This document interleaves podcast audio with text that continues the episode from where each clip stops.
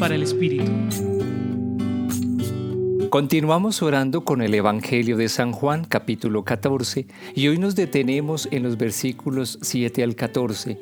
En el ambiente de la comunidad de los discípulos se respira inquietud, perplejidad y tristeza, pues Jesús se despide de ellos porque será condenado a morir en la cruz. Sus amigos experimentan y expresan su situación de orfandad y desamparo. Incluso olvidan o no alcanzan a tener presente las enseñanzas y revelaciones que Él ha hecho en esos años de experiencia comunitaria. Continuamente les ha mostrado el profundo amor de Dios Padre y ellos han reconocido su cercanía. Sin embargo, están confundidos, le piden que nuevamente les muestre el rostro del Padre, quizás queriendo con ello tener una evidencia, algo de lo cual se puedan aferrar para asumir la nueva etapa de sus vidas.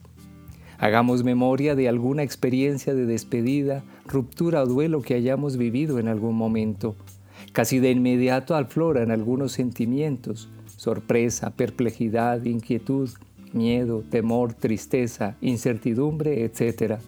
Además de las preguntas que surgen referidas a cómo seguirá la vida, al futuro, a la forma de asumirlo. Así como con sus discípulos, paciente y cariñosamente, Jesús nos hace caer en la cuenta que en la medida en que reconozcamos los fuertes lazos fraternos que nos unen, bien sea con la familia, amistades u otras personas, viviremos la comunión con Él mismo y con Dios. Una forma de alentarla será por medio de la oración y expresarla a través de la bondad y la generosidad Roguemos para crecer en el conocimiento afectivo de Dios Padre y de Jesús. Con ellos y con las demás personas conformaremos una comunidad de amor. Compartió con ustedes el Padre Víctor Alonso Herrera de la Compañía de Jesús, Centro Pastoral San Francisco Javier, Pontificia Universidad Javeriana.